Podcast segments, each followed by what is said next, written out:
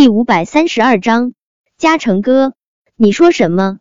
公园直接愣住了，反应过来之后，他双眸含泪，不敢置信的看着陆廷琛问道：“公园，我们分手？”陆廷琛把刚才的话又重复了一遍，沉吟了片刻，他接着说道：“公园，抱歉，嘉诚哥，你在跟我开玩笑是不是？”公园努力将眼泪憋回去。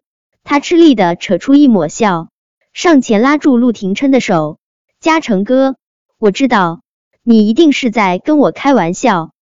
嘉诚哥，你说过要照顾我一辈子的，你怎么可能会跟我分手呢？嘉诚哥，别跟我开玩笑了，好不好？这样的玩笑一点儿都不好笑。”朦胧的灯光洒落在公园的小脸上，衬得他那张高贵的脸。更是有一种月光一般的优雅柔和，他的眸中闪耀着水波，波光粼粼，潋滟无双。再加上那一抹卑微的请求，是个男人就无法抗拒。可惜，这么美的风景对陆廷琛起不了一丝一毫的作用。他的视线凉而淡的从公园的小脸上扫过。公园，我不想再自欺欺人。嘉诚哥，你这话是什么意思啊？什么叫做自欺欺人？公园怕他太激动会让陆廷琛讨厌他，他强行压下自己心中的不甘，委屈巴巴说道：“嘉诚哥，你觉得我不够好，对不对？嘉诚哥，再给我一次机会，我会努力变成你喜欢的模样。”公园，你很好。陆廷琛的眸中快速闪过一抹愧疚，是我不好，我爱上别人了。公园一怔。眸中所有的光芒一瞬间破碎，不用问，他就知道陆廷琛爱上的人肯定是叶维。公园恨啊，恨得浑身打颤。他机关算尽，怎么就还是比不上叶维？嘉诚哥，就算是你心里有别人，我也不在乎。求求你，别离开我好不好？见陆廷琛要走，公园自身后紧紧抱住他。他将小脸紧紧的贴在他背上，可怜巴巴去蹭他的背。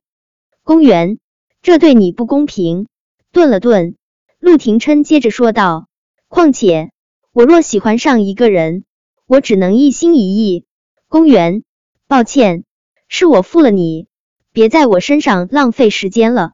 以后你会遇到更好的。”不，公园激动叫道：“不，遇不到了，嘉诚哥。”你就是我心中最好的男人，这辈子我只想要你，嘉诚哥，你不要我了，你去找叶维，这才是对我最大的不公平。公园的声音渐渐软了下来，嘉诚哥，求求你别抛弃我好不好？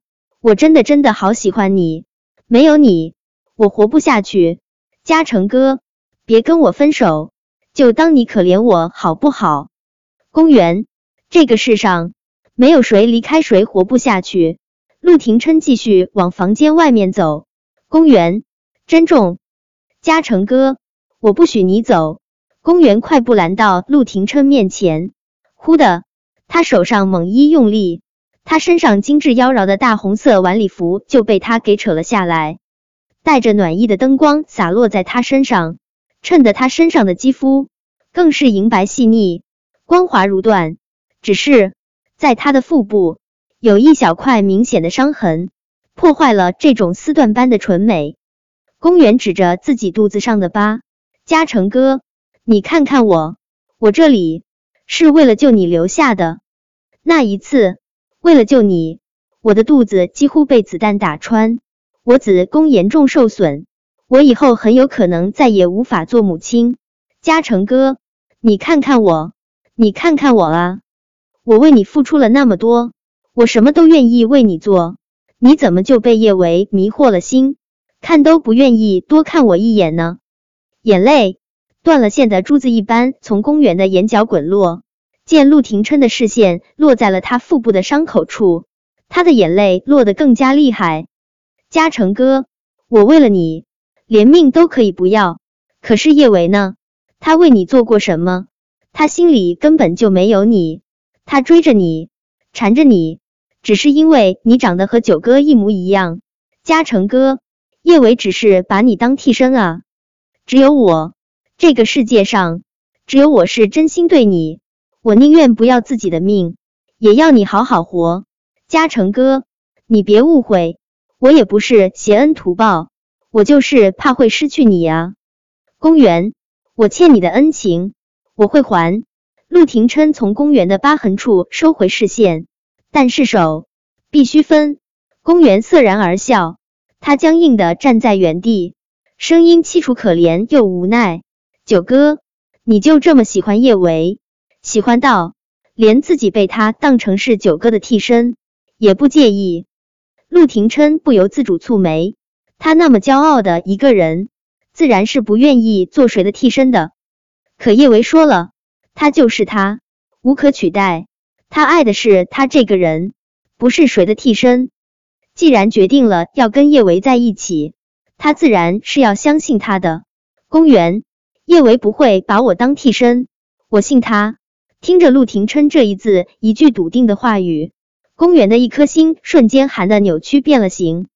他就这么信任叶维，信到他随口说一句话，他就深信不疑。是了，他很信任叶维。上次他雇人陷害叶维，他都把自己折腾的遍体鳞伤了。他依旧不相信是叶维找的人对他先女干后杀。公园含着泪看着陆婷琛决绝离去的背影，随即他用力将眼角的泪痕擦干。他不是对叶维深信不疑吗？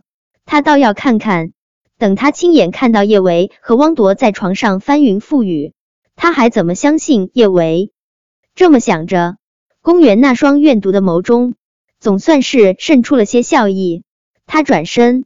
拿起手机就拨通了一个电话。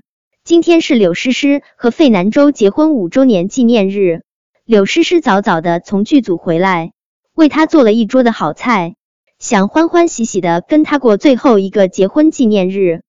费南洲晚上都是回家的，只是有点儿晚。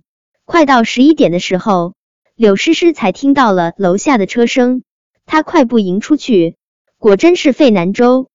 南州。你回来了啊！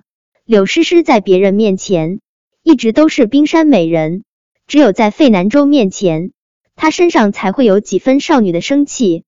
嗯，淡漠疏冷的声音映衬的男人那张冷峻的脸愈加的寒寂。他刚进客厅，就接到了公园的电话。